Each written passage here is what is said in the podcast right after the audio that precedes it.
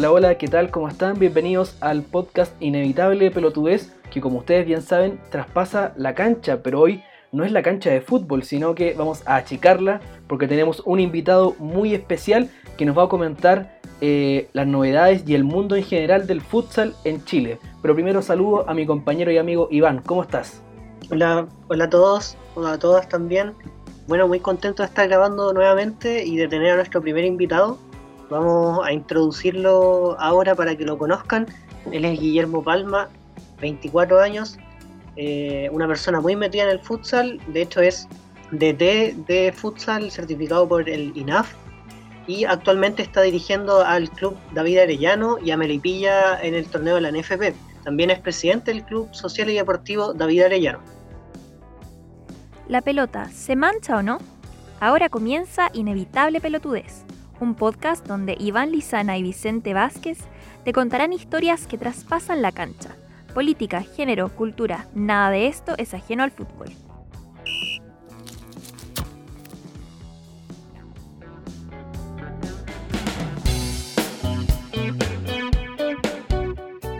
Y es cosa de leer el, currículum que acaba de leer Iván y es impresionante solo con, con 24 años.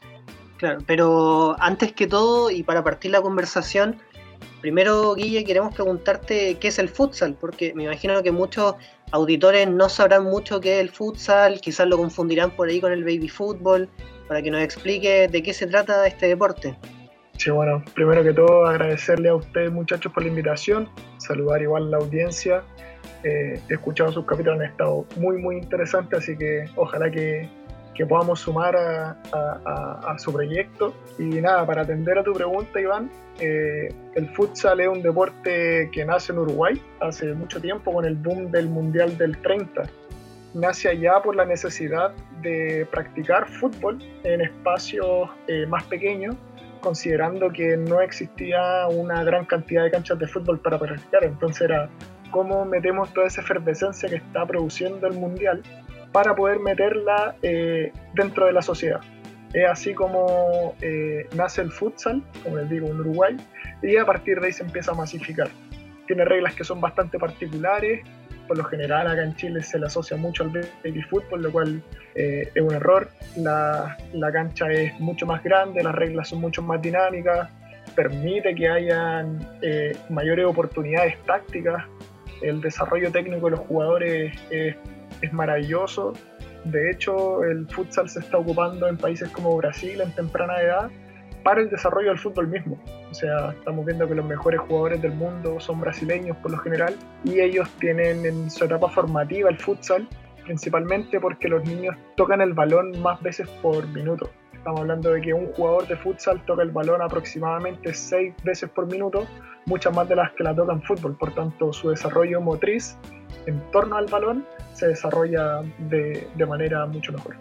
Claro, un poco lo que dice Guille es, es clave y relevante porque, bueno, aquí voy a intentar aportar de mi mínima y minúscula experiencia en un curso de futsal en la universidad, que es que eh, saber parar la pelota con la parada o la semi parada que básicamente lo más clave es poder pararla con, la planta del pie, que uno lo ve en algunos jugadores nomás en el fútbol, se suele ocupar por el espacio de la cancha, un poco por los tiempos también, mucho el borde interno, pero en el futsal está obligado también a, elevar técnicamente tu juego. Y un poco lo que hablaba Guille, las posibilidades aumentan porque el futsal tiene está mucho más reglamentado que el baby fútbol.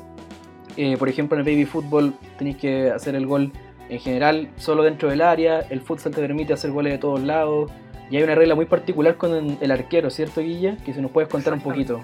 Sí, la verdad es que es una regla bien compleja quizás para entenderla eh, a primera, como de primera impresión. Eh, sin embargo, la regla es que el arquero, en primer lugar, para sacar, para reanudar el juego, solamente tiene 4 segundos para poder jugar. Es decir, si un compañero le toca el balón, tiene solamente 4 segundos para poder desprenderse de él. Lo mismo en el saque de meta. Y tiene solamente un toque por posesión. Esto quiere decir que si mi equipo decide jugar conmigo, que soy arquero, o yo arquero hago un saque de meta, no puedo volver a tocar ese balón hasta que el rival se haga con la posesión del balón o hasta que haya algún toque que interfiera mi posesión. Lo único que cambia esta regla es que yo como arquero puedo pasar la mitad de la cancha y de esa manera los toques se liberan, por así decirlo. Claro, que eso se da justo, disculpa aquí, eso se da mucho cuando eh, estás perdiendo y te queda muy poco tiempo para, para lograr un resultado positivo.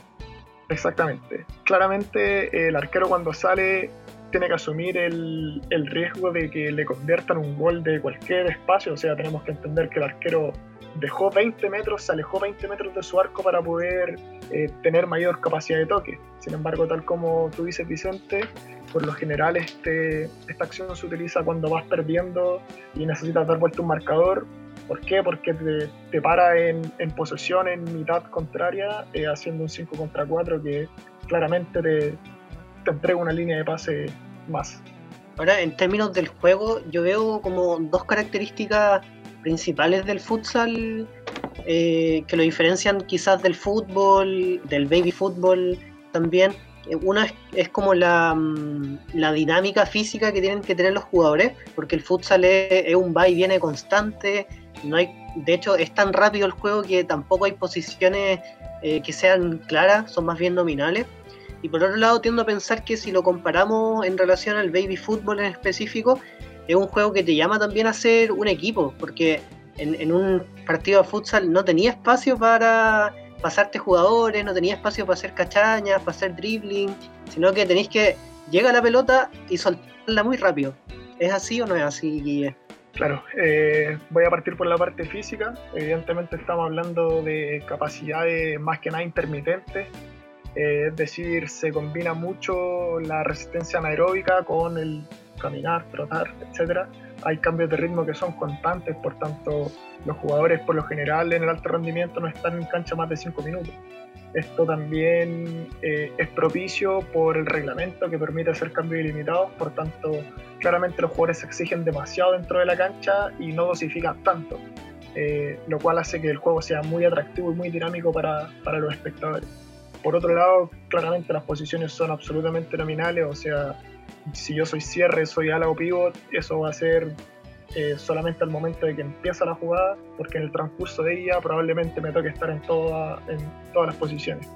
Eh, por último, eh, quería mencionar como una pequeña diferencia para ejemplificar esto, y es que, por ejemplo, cuando yo pierdo el balón, lo recupera el rival, en el baby lo que hace el jugador que, que está de cierre, el último hombre, por así decirlo, lo que va a hacer él es meterse eh, adentro del área, porque claramente la única opción que tiene el equipo contrario es llegar hasta el área rival para poder hacer el gol, ¿cierto? Sin embargo, en el futsal eso no existe. El jugador tiene que tratar de temporizar, pero siempre entendiendo que el jugador que trae el balón tiene consigo además un arma eh, eh, mayor y que quizás muy potente, que es la del remate, considerando que los cuales pueden ser de, de todos lados. Claro, y también un poco lo que toca Guille con las posiciones, que era algo que quería justo entrar, que para la gente que no, no conoce, bueno, en el baby fútbol, que es un poco lo más popular, eh, sobre todo acá en Chile, y que yo creo que ha eclipsado un poco el mundo del futsal, en el, en el baby fútbol, yo de lo que recuerdo a veces también uno podía jugar incluso con, decir entre comillas, dos atrás y dos adelante, o dos, uno, uno. En cambio, en el futsal uno tiene que imaginarse el arquero, bueno, en el arquito, y un rombo, y uno habla del el cierre, que sería el último, los dos alas y el, y el pivot. Pero eso, claro, como decían ustedes, va, va cambiando porque el partido es tan dinámico, eh, no tiene, prácticamente no tiene pausas, a pesar de que va saliendo y van parando el tiempo, se hace muy desgastante físicamente. Y también para los que piensen, bueno, si corren tanto, si le expulsan a uno, ¿qué pasa? No, porque como tiene tantos jugadores en la banca, la regla es que si le expulsan a un jugador, quedan con uno menos solamente por dos minutos hasta que el, rival haga un gol. Y si, por ejemplo, pongamos, eh, tenemos un equipo con Guille, bueno, Guille nos convoca al David Arellano, a Iván a mí, y expulsan a Iván porque pega una patada maletera, se queda afuera y nosotros adentro nos quedamos con cuatro, pero si no hacen un gol a los cinco segundos, listo, se nos reincorpora otro. No, no, es que puedan hacer los goles que quieran durante dos minutos. Entonces, ¿cuál es lo básico es saber como ya, tengo dos minutos para hacer un gol, no tengo más ventaja perdón, para añadir también algo, em, también eh, el futsal es un juego que lleva harto como al fair play deportivo, porque está el tema de los tiempos que se van parando, o sea, una vez que la pelota sale, el tiempo deja de contar, entonces eso también evita un poco que los jugadores pequen de em, hacer pasar el tiempo, hay un poco más como de, em, de honestidad deportiva, tiendo a creer también. Claramente. Sí, las reglas eh, del futsal creo yo que apuntan mucho al, al, fair play deportivo, es decir, que el equipo que gane sea el equipo que mejor lo hizo en cancha eh, y, no por eh, mañas deportivas como, como, pasa en otros deportes. Y al mismo tiempo también están orientadas a producir un espectáculo para, para, las personas que lo van a ver. En ese sentido, creo que todas las reglas apuntan a, a estos dos puntos principalmente el, tema de que el tiempo sea cronometrado, que sea eh, que se pare cada vez que sale el balón, hace que efectivamente el equipo que sea ganador fue el ganador en 40 minutos exactos. No es como en el fútbol que de repente un equipo tiene más tiempo de posesión que el otro, y esto se explica no solamente por la por las cualidades que tengan los equipos, sino que también por el tiempo que, que, tiene uno disponible para hacerse con el balón. Y en segundo lugar, claramente las reglas están dispuestas para que ojalá haya la mayor cantidad de goles posibles, que el juego sea muy dinámico en términos físicos, que, que no se baje la intensidad y de esa manera eh, poder cautivar a las personas que, que, ven el espectáculo. Las reglas, para que lo, entienda la gente que se está iniciando en el, en el futsal y que Guille nos puede dar cátedra, eh, son súper claves. Así que Vamos cerrando entonces este bloque respecto a qué es el futsal y pasamos entonces al, estado del futsal en Chile, que Guille nos explique un poco con su expertise eh, qué es lo que pasa en Chile y qué, qué drama tiene el futsal en general en comparación al baby fútbol.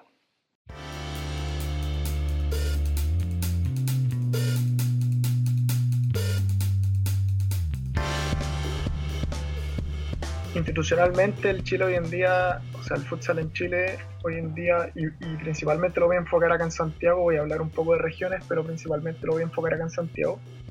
Eh, hay tres asociaciones actualmente, está la NFP, que es la que todos conocemos, que tiene como requisito poder asociarse a un club que sea eh, socio de ella, es decir, que pertenezca a su asociación. Y de esa manera eh, se convierte en el torneo que creo que es el más importante a nivel nacional, sin embargo, solamente se juega acá en Santiago. Poco a poco se ha ido abriendo para que se juegue en otras regiones. Por ejemplo, se está jugando en Talca con Rangers, aunque Rangers dejó de participar el, el torneo pasado. Y eh, Valparaíso también está sonando como una fuerte carta para poder entrar. Sin embargo, es un torneo bastante centralista que, sin embargo, otorga el premio, o sea, el Copa la Copa Libertadores, que es lo que todos anhelamos dentro del mundo del fútbol. Eh, por otro lado está la Federación Nacional de Futsal, que hay que mencionar que no es una federación nacional, es una organización deportiva que tiene por nombre Federación. Eh, y ellos eh, han estado en el futsal hace más de 10 años, 15 años aproximadamente, 16 años, y cuentan con un torneo a nivel metropolitano con distintas categorías, con, con diversos equipos y últimamente, eh, con un grupo de entrenadores, se nos ocurrió la genial idea de hacer una nueva asociación, eh, que es la Asociación Metropolitana de Fútbol Sala. Y ahí de a poco hemos ido avanzando para poder acabar, digamos, con, con las cosas de gestión que, que, no nos parece, la verdad. Creemos que el futsal hay que masificarlo y para eso eh, todo tiene que estar dispuesto para que la gente pueda practicar futsal, es decir, insertar el futsal en los barrios, insertar el futsal en los colegios, eh, tener eh, cobros que sean acorde a nuestra realidad, considerando que estamos apuntando a barrios, sectores que quizás son más vulnerables, entonces eh, hay que hacerse cargo de esa realidad, que no somos un deporte popular, que, que, los clubes tienen que hacerse parte de este crecimiento, que los jugadores tienen que hacerse parte de este crecimiento y eso es lo que buscamos con, con, con la AMEF, la Asociación Metropolitana de Fútbol Sala. Eh, por otro lado, les, les, decía que fuera de Santiago también se juega mucho futsal. En el norte, por lo general, se juega más en universidades, no tanto así en, en equipos. Sin embargo, hay ciertas asociaciones en Antofagasta, en Coquimbo, que son las que yo más conozco. Y para el sur sí se juega bastante. O sea, Punta Arenas, por ejemplo, se jacta de ser el, el, la ciudad, digamos, que, que, produce mejores futsalistas a nivel nacional. Entonces siempre hay un debate entretenido. En, Talca se juega mucho futsal, de hecho ahí hay dos, dos, asociaciones. En Concepción hay muchos jugadores de futsal, de hecho actualmente en NFP hay muchos jugadores que viajan de Concepción a jugar para acá. Eh, Deportes Concepción fue un grande del futsal eh, por ahí por el 2014-2013, entonces claramente eh, tenemos que tratar de apuntar un poco a, a, masificar el futsal a nivel nacional, no solamente acá en Santiago, y para eso es necesario descentralizar un poco nuestra disciplina. Ahora, se me ocurren muchas cosas que preguntar, pero voy a tratar de ir esquemáticamente. Igual un poco primero acotar que esta división que tú decías entre la NFP y otra federación que hay también, también se da a nivel mundial. O sea, la FIFA tiene su rama de futsal y organiza el mundial de futsal. Y por otro lado, y la, la Conmebol, por ejemplo, también, que está asociada a la FIFA, pero por otro lado también existe la Asociación Mundial de Futsal, que vendría a ser como otra es, otra asociación que también rige el futsal a nivel mundial, creo que con algunas diferencias en las reglas también, así que no es algo particular en Chile. Me llama un poco la atención también esto que dices de, del centralismo que hay, eh, teniendo buenos jugadores en regiones, entonces cómo se da esto para un poco para desarrollar los equipos que quizás son de otras regiones, eh, juegan acá en Santiago, tienen su sede en Santiago, ¿cómo funciona eso? Y también un poco para los seleccionados, si de repente hay jugadores muy buenos, por ejemplo, de Punta Arenas, que se pierden para la selección, los veedores no los observan simplemente. ¿Cómo opera eso? Sí, aquí creo que hay que hacer una salvedad importante y es que eh, la estructura deportiva para jugar futsal eh, no es acorde, digamos, a las dimensiones en todos los sectores de Chile. Eh, y aquí, por ejemplo, Punta Arenas juegan en canchas que son un poco más pequeñas por eso sus jugadores técnicamente son extraordinarios, la verdad, son muy muy buenos. Eh, sin embargo, hay otros temas que pasan por alto, por ejemplo, sus jugadores pueden jugar más minutos en cancha por el hecho que la cancha es más chica, eh, en una cancha 40 por 20 por ahí quizás se pueden perder un poco más, entonces hay que entrar a jugar un poco con eso y, ponerlo en perspectiva también a la hora de, de hacer este tipo de análisis. Quizás por eso no se consideran tanto los jugadores de regiones por así decirlo, en, la selección. Eh, yo hasta ahora creo que solamente Nilson Concha, que, es de Concepción, creo que ha estado en la selección. Eh, no se me ocurre otro, no se me viene otro a la cabeza. Entonces, evidentemente, eh, la NFP como que ha cooptado un poco esa, esa nómina, por así decirlo. Como que tiene puntos buenos y puntos malos, creo yo. Entonces creo que todo esto tenemos que tratar de ponerlo en perspectiva a la hora de, emitir un juicio. Y con respecto a lo que preguntaba Iván de cómo lo hacen los equipos que son de fuera de Santiago para jugar en, en NFP, eh, sí, efectivamente eh, la mayoría de los clubes reside acá en Santiago, salvo eh, Rangers y Santiago Wanderers, que son de Talca y, y Valparaíso respectivamente. Todos los otros clubes, Antofagasta, San Antonio Unido, La Serena, Coquimbo, eh, etcétera, etcétera, otros más, Melipilla, eh, tienen su, su, equipo acá en Santiago, entrenan acá en Santiago, hacen de local acá en Santiago, en recintos que facilita la NFB. ¿Y en general por qué se juegan en Quilicura? Eh, Quilicura es el recinto que más ahora eh, entrega. Yo no sé qué convenio tendrá la NFP con Quilicura, que, que precisamente es el recinto que más ahora presta para, para realizar el torneo. Eh, sin embargo, también se juega en otros, en San Ramón, Boston College, también se juega en la Florida. Eh, se ha ido masificando un poco más el, torneo San Bernardo, Magallanes hace local en San Bernardo. Entonces, creo yo que está asociado a algún tipo de convenio que pueda tener la NFP con, con pero eso yo no lo, manejo. Perfecto. Sí, y respecto a cómo funciona la, la dinámica de los equipos, porque uno tendría a pensar que quizás los clubes grandes que conocemos, Colo Colo, la U, eh, Católica, etcétera, tienen ahí su rama de futsal, a lo mejor uno pensaría que les prestarán ayuda. ¿Cómo funciona esto? Porque, eh, sorry, antes de, que des la, la respuesta, también llama la atención que aparezcan equipos que en el concierto del fútbol no existen. San Antonio Unido nombraste por ahí, sé que Melipilla también, o sea, tú diriges a Melipilla de hecho, eh, y nombraste varios equipos que no son tan populares y que en el fútbol no, no lucen tanto, pero aquí salieron como tus primeros ejemplos. Eh, bueno, voy a partir por los equipos que son denominados grandes, Colo Colo la Católica. De estos tres, solo Católica no tiene rama de futsal. Eh, no ha habido, creo yo, un, acercamiento tal con el con la sociedad anónima en este caso, que es la que tiene el, el, cupo en la NFP, que es cruzado.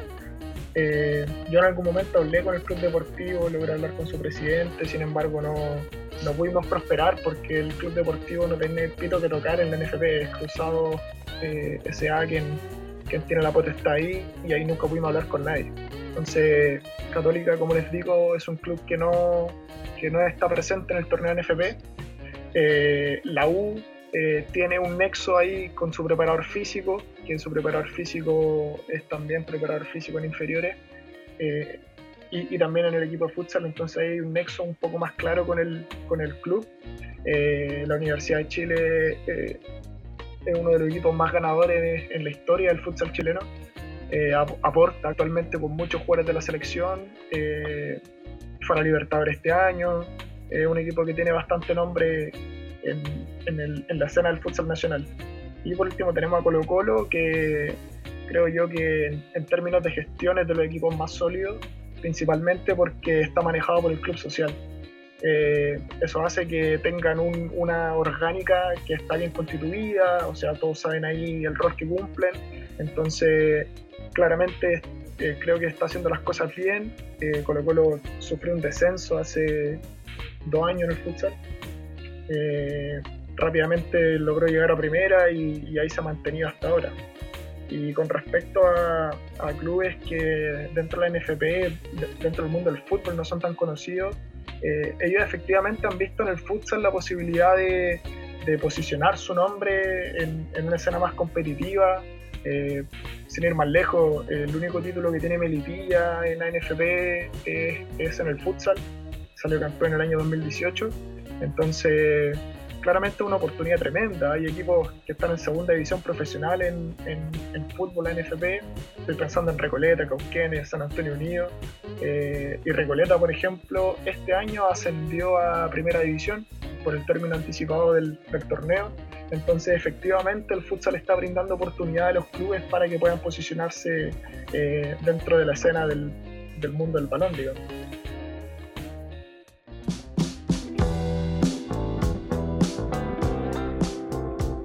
Guille, y respecto ya a la interna de los clubes, ya que tú tienes la posibilidad y tenemos el privilegio de contar con un entrenador y a la vez un presidente de un club social y deportivo, eh, ¿cómo es la vida de los jugadores? Como este, esta pugna constante entre el amateurismo y el profesionalismo. Sí, claro, es un punto súper importante el que, el que estás tocando porque efectivamente eh, los jugadores de futsal son estudiantes o son trabajadores. Entonces, eh, los horarios de entrenamiento hay que adecuarlo a la realidad que tienen los jugadores de nuestros planteles, eh, atendiendo a que efectivamente cuando llegan al, entrenamiento lo hacen cansados. O sea, tenemos que entender que tras horas de trabajo, tras horas de estudio, llegan al, entrenamiento con un cansancio mental que, que es importante. Entonces, efectivamente, los clubes tienen que hacerse cargo de eso también eh, sin embargo, yo al menos me saco el sombrero con todos los jugadores y jugadoras que, hay en el plano nacional, que a pesar de eso se sacan la cresta, eh, viajando a, su, a sus centros de entrenamiento. Eh, hay un compromiso tremendo entre los jugadores y jugadoras que creo que, que, es clave. Entonces, nada, creo que el comportamiento es muy profesional por parte de ellos y de ellas también. Y lo que falta quizás por ahí es es que les llegue alguna remuneración por, por todo el esfuerzo que, que, tienen. Probablemente si existiera remuneración todo sería distinto. Los clubes hoy en día están entrenando dos veces a la semana.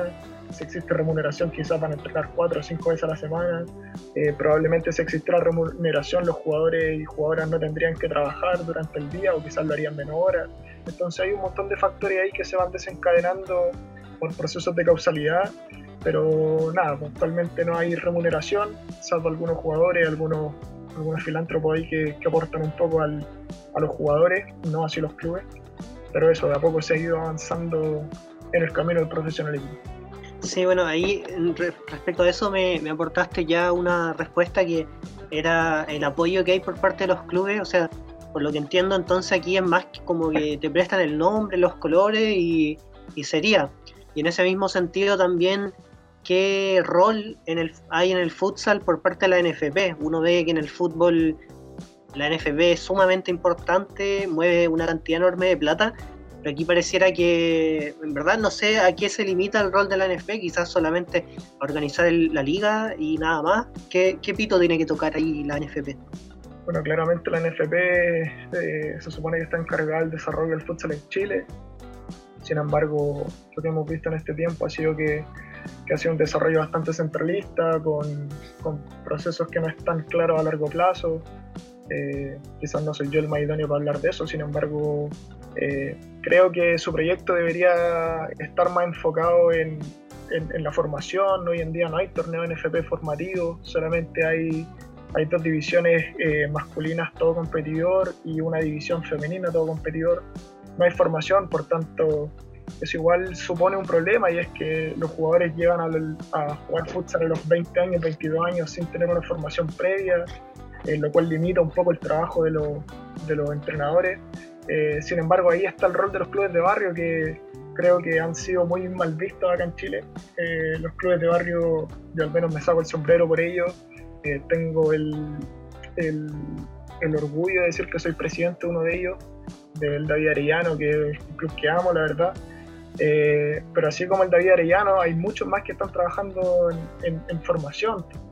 Te puedo dar eh, varios nombres, Vikingo, Gedeón, Los Canales, eh, Villa Román, Real Juventud de Cerro Entonces hay, muchos clubes que están apostando a la formación, entregando herramientas del futsal, tratando de, eliminar el fútbol de los barrios, que los niños jueguen futsal en sus colegios, que jueguen futsal con sus amigos.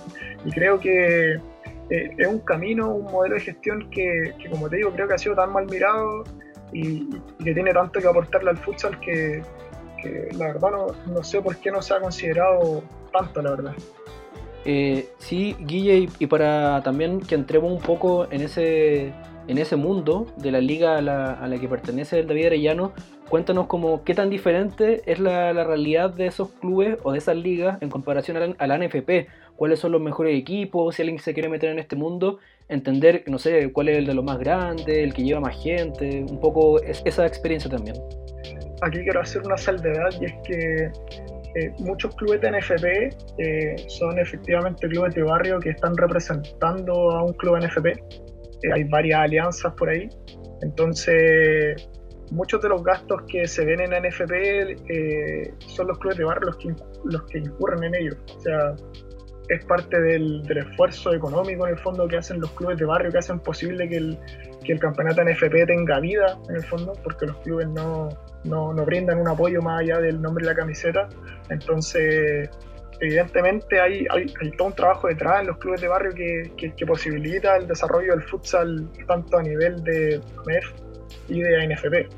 Eh, en AMEF eh, bueno, se han vivido cosas muy lindas, o sea, AMEF tiene campeonatos para casi todas las edades, este año va a haber un torneo sub-10, algo que nunca antes había hecho en Chile, entonces de a poco vamos avanzando hacia, hacia la masificación del futsal y que todos tengan espacio para poder practicarlo. Vamos a tener por primera vez también eh, campeonatos de futsal femenino en, en series menores, sub-16 y sub-19 entonces, de a poco vamos avanzando en esta masificación del futsal. Y bueno, o sea, creo que el ejemplo más lindo que te puedo dar es que en el partido de Colo Colo con la U, por ejemplo, que es como el gran clásico del futsal eh, chileno, del fútbol también que todos conocemos, eh, cuando han jugado han llevado solamente para su partido unas 400, 500 personas aproximadamente. el día que se jugó las finales de AMEF, cuatro categorías, eh, pasaron aproximadamente 2.500, 3.000 personas por ese polideportivo. El último partido, la final y la premiación, la final fue un partidazo. Eh, en ese momento había más de 1.000 personas en el, polideportivo, entonces estamos hablando de que la identificación que nosotros estamos tratando de lograr dentro de los clubes de barrio con su comunidad está trayendo fruto y eso lo refleja el apoyo que, que le brindan ellos a los clubes, o sea, muchos padres fueron a ver a sus niños, muchas madres a sus niños, hermanos, hermanas, amigos. Entonces, eso es lo que creemos que hace falta dentro del futsal y que efectivamente en AMEF lo estamos logrando. Oye, y en este contexto de mm, casi que amateurismo que nos has comentado en el mundo del futsal chileno, me llama la atención un poco cómo se combina esto con, con la selección chilena. O sea, uno piensa también bueno, uno que la mayoría de los auditores y nosotros nos centramos principalmente en el fútbol, eh, piensa que el contexto de una selección es un contexto de profesionalismo, de dedicación absoluta al deporte, pero lamentablemente en Chile eso ocurre casi principalmente en el fútbol y quizá en el tenis, pero en el contexto del futsal, ¿qué pasa con la selección chilena? Eh, la mayoría de los jugadores son amateurs en ese sentido y cómo compites en ese contexto con otras selecciones en Sudamérica. Claro, efectivamente hay un tema importante, o sea, y, no solamente la selección, sino que también cuando nuestros clubes van a la Copa Libertadores, efectivamente te enfrentas a equipos que, que, tienen jugadores pagados, o sea, eh, Carlos Barbosa, que es uno de los mejores equipos de, futsal de, Brasil y del mundo, eh, su plantilla vale 138 millones de pesos, o sea, como un club que no le paga nada a sus jugadores, que su plantilla no vale nada, en el fondo va a competir contra un club que paga 138 millones de pesos mensuales. Entonces, efectivamente, ahí hay brechas importantes que, hay que tratar de ir eh, recortando dentro del futsal. Creo que ese ha sido el camino que ha seguido eh, la selección chilena en el último tiempo, eh, con muchos triunfos morales, como si, lo queremos llamar así, recordándonos, no sé, al, al Chile de Juvenal Olmos, del Pelado Acosta. eh, celebramos que perdimos con Argentina 1-0. Creo que siendo entrenador son cosas que, uno no se puede bancar mucho. Eh, sin embargo, entiendo que la brecha es, enorme todavía. Se ha ido achicando, pero sigue siendo enorme. Sin ir más lejos, hace poco salió el ranking FIFA de futsal y Chile es el noveno en Sudamérica. Entonces, solamente mejor que Bolivia eh, aun cuando en el último sudamericano salimos séptimo, entonces, eh, eh, en la última eliminatoria, perdón. Entonces, evidentemente, de a poco se han ido recortando brechas. Eh, yo creo que el futsal en Chile de a poco va, va, a ser profesional, de a poco se va a ir profesionalizando y estamos tratando de trabajar para poder aportar en eso. Dos dudas chicas antes de, de otra. me queda también ahí cortito, el futsal en Chile desde qué año se está desarrollando.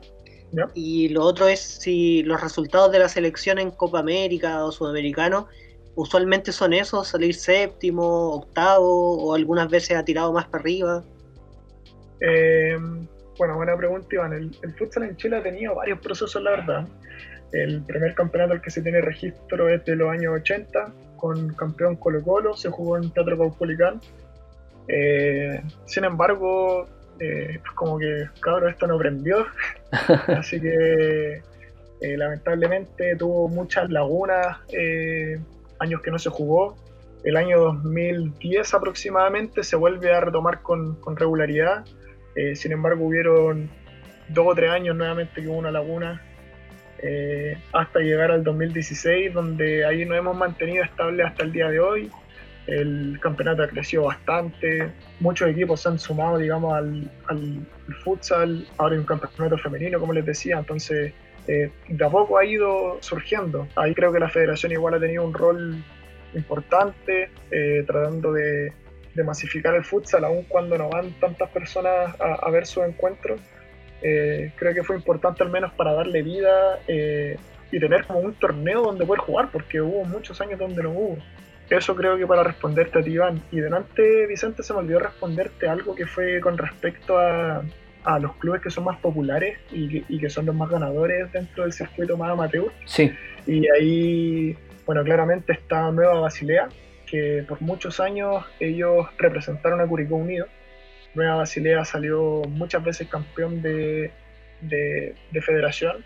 Eh, sin embargo, el rey de copas, por así decirlo, acá es Boca San Pablo, un equipo que también ha, participado siempre en federación y que representa a Everton en, en, NFP. Eh, son de los clubes más ganadores, sin embargo, creo que los más populares por ahí eh, son clubes más emergentes, por ejemplo, Vikingos de Puente Alto, que mueven mucha gente, mucha gente. Eh, ellos tienen un trabajo formativo muy serio, entonces se han por ahí arraigado en, en su comunidad para poder avanzar. Eh, em, y eso creo que por ahí ellos son los que los que llevan más gente a ver futsal. Guille, ¿y el panorama en Sudamérica respecto a, las selecciones? Eh, ¿Cómo es? Porque uno, uno cacha más o menos que Argentina y Brasil la llevan, tanto como en el fútbol, y están tienen una, una diferencia abismal con el resto. De ahí ya viene Colombia, que organizó un mundial hace no mucho, y de ahí para abajo Chile tiene la oportunidad de meterse para Brasil y Argentina son prácticamente dos candidatos fijos a todas las copas del mundo. Sin ir más lejos, Argentina es el último campeón del mundo. Eh, Brasil ha ganado cuatro veces el campeonato del mundo. Eh, ha disputado otras finales también contra España, que es el, otro fuerte a nivel mundial. Y nada, pues somos un país casi de tercer orden acá en, en Sudamérica. Después de Brasil y Argentina, creo que Paraguay pisa muy, muy fuerte. Eh, luego viene un, un, grupo que es como Colombia, Uruguay y Venezuela, que, que son rivales bastante duros, tienen un futsal ya trabajado hace un tiempo. Y luego está Chile-Perú, creo yo, eh, un poco más arriba que Bolivia y Ecuador. Sin embargo, podríamos hablar de que esos cuatro equipos compiten ahí como por el séptimo lugar del, del escalafón. Eh, sin embargo, creo que eh, más allá de que de que nuestro futsal no ha estado tan, tan bien eh, posicionado en torneos sudamericanos y clasificatorios. Creo que poco a poco, como les decía, la brecha se ha ido reduciendo y probablemente, no sé si para el próximo mundial o dos o tres más, probablemente lleguemos con, con, con un plantel mucho más fuerte, con una selección que tenga mucho más recorrido, que tenga mucha más experiencia y probablemente tengamos la posibilidad de clasificar un mundial, que es lo que todos anhelamos en este, en este deporte.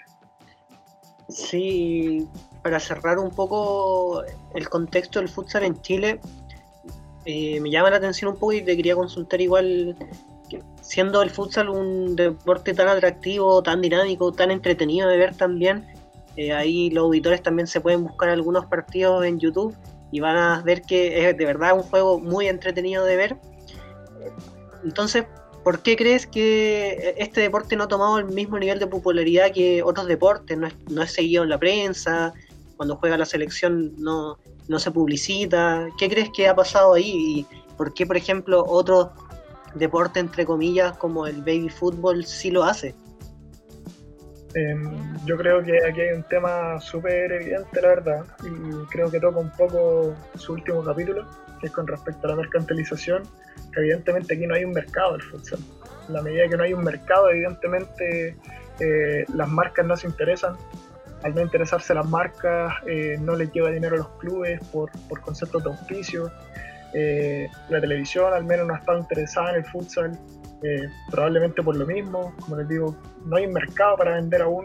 Entonces, creo que se ha avanzado como en, en, esa, en esa arista, pero aún no es posible visualizar cuándo, cuándo va a ser posible que esto ocurra. O sea, eh, hoy en día los dineros en el futsal, más allá de que algunos clubes profesionales aportan, eh, la mayoría de los, de, los, de los clubes se sustentan con aportes de terceros o desde los clubes de barrio, que son los que sustentan al NFP. Entonces, creo que el proceso causal es no tenemos televisión porque no hay marcas, creo que debería ser al revés debería haber televisión para poder tener marca.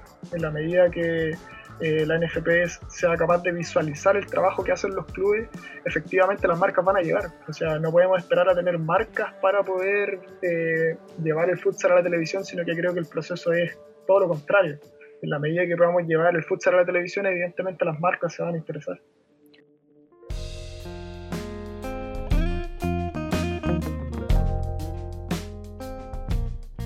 Bueno, eh, Guilla nos ha dado un muy buen contexto para entender cómo es el desarrollo del futsal incipiente, muy incipiente todavía, sobre todo en nuestro país, y cómo competir también eh, desde el punto de vista de los clubes y la, selección en, todos los campeonatos sudamericanos. Pero ahora queremos pasar, eh, Guille, a una etapa más personal, eh, a tu experiencia como, como director técnico y presidente de David Arellano.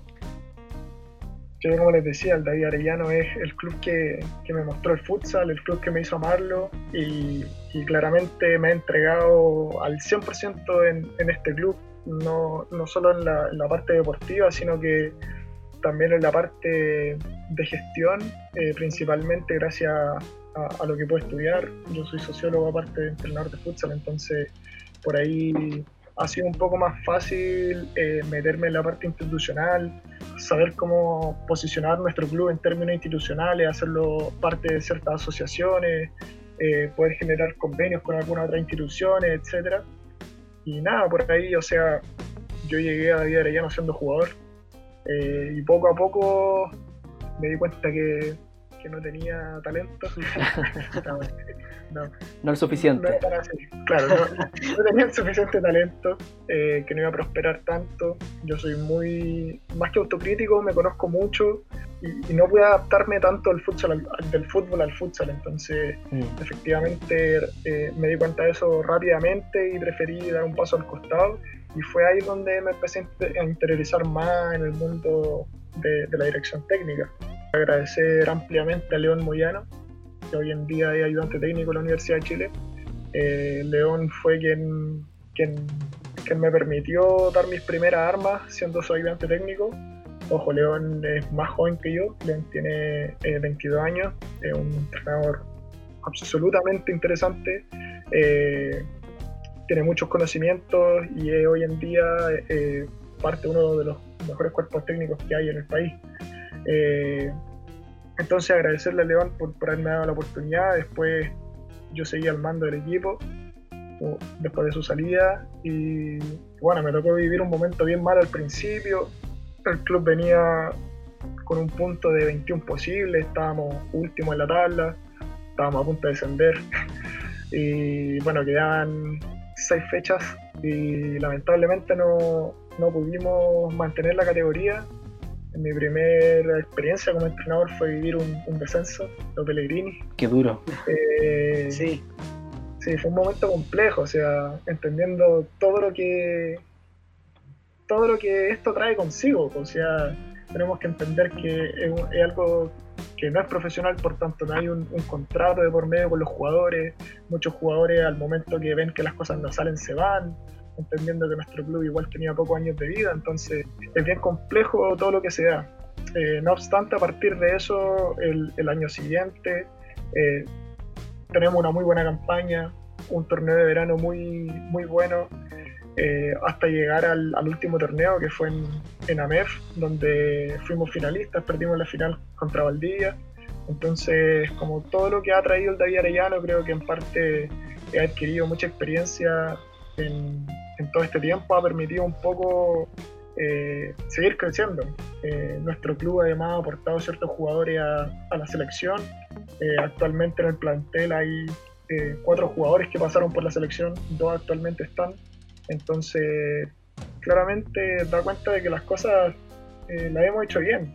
Sin duda en un momento los resultados no se nos dieron, sin embargo creo que todo es parte del crecimiento, en esto todo es crecimiento. Claramente como club nos subimos, nos supimos sobreponer a eso y hoy en día somos un club que tiene, eh, aparte que deportivamente es sólido, institucionalmente está funcionando, creo yo que bastante bien. O sea, tenemos una estructura orgánica clara, cada quien tiene claros sus roles, tenemos socios activos que participan eh, activamente en el club, hemos crecido en divisiones menores, hoy en día tenemos dos divisiones formativas. Hoy en día creo que todas las personas que, están dentro del mundo del futsal conocen al David Arellano, así que eh, nos hemos posicionado bien. Sí, y cómo trasladar esa experiencia a, Melipilla, porque tú nos comentabas que la realidad es prácticamente la misma, pero eh, sobre todo desde tu experiencia. Sí, bueno, claramente ahí igual quiero hacer una salvedad. Yo actualmente soy ayudante técnico de Melipilla, hace poco volvió Matías Romero, que que era el ex entrenador. Eh, a Matías yo lo admiro mucho, la verdad, él fue quien me llevó a Melipilla como su ayudante. Eh, yo lo acepté sin duda porque iba a tener eh, al lado mío, digamos, como primer entrenador a un grande del futsal. y a partir de ahí he ido creciendo muchísimo, o sea, creo que en parte las cosas que he aprendido en Melipilla también me han servido para llevarla a cabo en el David Arellano. He pulido mucho más mi idea de, de juego en torno al futsal, gracias a Matías. Eh, es una persona a la que yo le, le agradezco demasiado. O sea, he crecido mucho a su lado, espero crecer más. Eh, quiero seguir aprendiendo, tengo recién 24 años, así que eh, mi, mi, parada dentro de esto es ojalá seguir aprendiendo lo máximo posible y de a poco ir asumiendo más responsabilidades. Sin embargo, cuando yo llegué a Melipilla, bueno, Melipilla venía fue campeón en 2018, tuvo un semestre en donde eh, clasificó a playoffs, sin embargo quedó eliminado en semifinales.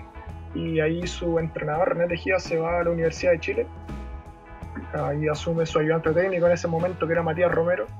Y Matías me contacta a mí para que sea su ayudante. Eh, como les digo, yo igual creo que siempre supe que, me iba a ir para allá, sin embargo tenía un, un, apego muy fuerte a David Arellano y a David Arellano lo dejé un tiempo de dirigir, eh, producto que no sabía cuál iba a ser el, el real eh, impacto que iba a tener en mi vida dirigir Melipilla en términos de tiempo, considerando que trabajo antes de, de, estar en los entrenamientos. Así que tuve que dejar de ya en un tiempo, fue una decisión difícil. Y nada, en Melipilla tuvimos un torneo complejo. Eh, por primera vez, creo que desde que está Melipilla no clasificamos a playoff. Eh, por ahí Matías Romero igual eh, tuvo una pequeña salida porque por problemas con la dirigencia que bueno, afortunadamente todo eso se sanó, quedé yo al mando del equipo durante cinco fechas, cinco fechas en las que no pudimos entrenar, porque no teníamos cancha para entrenar. Eh, pudimos sacar varios puntos que nos dejaron al, al, borde de la clasificación a playoff, eh, sin embargo no fue posible y, nada, pues, ahora vivimos un proceso mucho más bonito. Eh, el plantel que está armando Melipilla está muy, muy fuerte. Muy fuerte.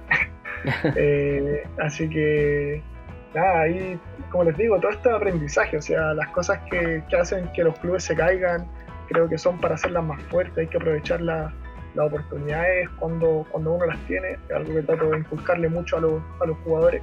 Y nada, hoy en día en Melipilla estamos viviendo un proceso muy bonito. Eh, de verdad llegaron jugadores de muy buena calidad nuestro plantel. Así que nada, y esperamos pisar fuerte y, y, en David Arellano también. Y en relación con el trabajo que tú haces en el David y en Meripilla, eh, ¿cómo juegan tu equipo? ¿Cómo te gusta hacerlos jugar? ¿Cómo los entrenas? ¿Qué, qué buscas eh, que muestre el juego? Eh, bueno, principalmente tenemos que tratar de que el jugador entienda el juego. Creo que eso es lo, lo, principal. Si el jugador no entiende el juego, todo lo que tú le puedes enseñar no sirve de nada. Entonces lo primero es que el jugador entienda el juego, entienda la lógica que hay detrás, entienda los momentos que tiene. Eh, en la medida que el jugador entiende eso, entiende los momentos, qué es lo que hay que hacer en cada momento, qué es lo que hay que hacer en, eh, siguiendo la lógica del juego, eh, ahí ya nos podemos meter a cosas un poco más específicas. A mí me gustan los equipos que tienen un buen ataque posicional, la que voy con esto a que cuando tengamos el balón eh, podamos distribuirlo y tener la posesión del balón el tiempo que sea necesario eh, para poder eh, burlar, si se quiere, la defensa rival, eludirla, el, el, sistema defensivo que nos propone el rival. y ahí claramente tenemos jugadores que son bastante técnicos, que tienen muy buen pie, muy buen remate, entonces por ahí se hace un poco más, más fácil eh, buscar jugadores de esas características para esta idea. Defensivamente soy un jugador que, o sea, un entrenador que le gusta recuperar el balón, ojalá lo más alto posible. Trato de inculcar eso, de tener una obsesión por tener el balón, es decir, cuando lo tengo quiero tenerlo el máximo el tiempo posible, cuando lo tiene el rival, eh, ser obsesivo con recuperarlo. Creo que traspasar eso al jugador, entregarle las herramientas para hacerlo, eh, hacen que nuestro club o nuestro equipo durante el partido sea el dominador, aunque claramente eh, hay veces que esto no resulta y, hay que hacer todo lo contrario, o sea, no vamos a poder recuperar el balón alto y hay que meterse atrás y hay que meterse atrás, ¿no? O sea, no hay que tener asco tampoco a eso, entendiendo que, todo esto es estrategia. Eh, el objetivo es convertir más goles que el rival y, el cómo ahí depende de cada uno de nosotros, los entrenadores. Perfecto. Por último, Guille, ¿te ves de aquí a cinco años en el mundo del futsal? ¿Cómo se proyecta tu, carrera? Bueno, yo la verdad es que eh, tengo un proyecto de vida personal igual que, podría cambiar eh, todo lo que pienso del futsal en los próximos cinco años. Estoy tratando aquí todo con genia. Eh, sin embargo, en cinco años más yo espero seguir en el David Arellano. Espero que el David Arellano sea eh, un equipo mucho más grande de lo que hoy día. Ojalá podamos tener eh, muchas series formativas más, que deportivamente seamos un club que, ganemos muchas cosas. Eh, con los muchachos nos hemos trazado objetivos bastante altos. vamos a trabajar para eso en los próximos cinco años. Ojalá que nuestro club sea mucho más reconocido de lo que ahora. Y en Melipilla, bueno, desde que llegué a Melipilla, que es uno de los grandes del futsal actualmente, tengo una idea solamente y es llegar a la Copa Libertadores. Eso es lo que quiero, confío en todo lo que estamos haciendo en Melipilla para poder cumplir ese objetivo. Y nada, ojalá que dentro de los próximos cinco años se pueda dar. Bueno, Guille, ha sido un gusto escucharte, eh, aprender sobre el futsal también, conocerlo un poco más adentro y esperamos también irle dando mayor cobertura en la medida en que vayan saliendo temas y ojalá se puedan reanudar los torneos pronto. Así que eh, gracias por estar acá y ojalá también los auditores se interesen más en, el mundo del futsal chileno. Sí, gracias a usted en primer lugar por, darle cobertura a, nuestro deporte y dejar invitados también a los auditores de Inevitable Pelotudé a que, a que vean futsal, que, que no se van a arrepentir, es un deporte muy dinámico, muy lindo, así que disfrútenlo.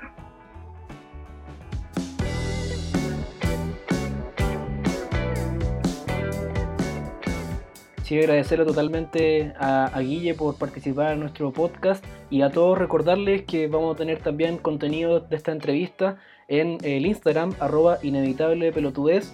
Sigan a Guille, eh, muy atento a su trabajo, en que está haciendo en David Arellano y en Melipilla. Así que un panorama muy interesante. Y por favor, eh, no se pierdan un próximo capítulo de Inevitable Pelotudez. Chao, chao. Chao.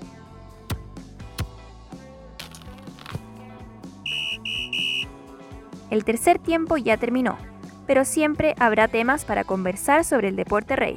No te pierdas el próximo capítulo de Inevitable Pelotudez, donde Iván Lizana y Vicente Vázquez traerán más historias que traspasan la cancha de fútbol.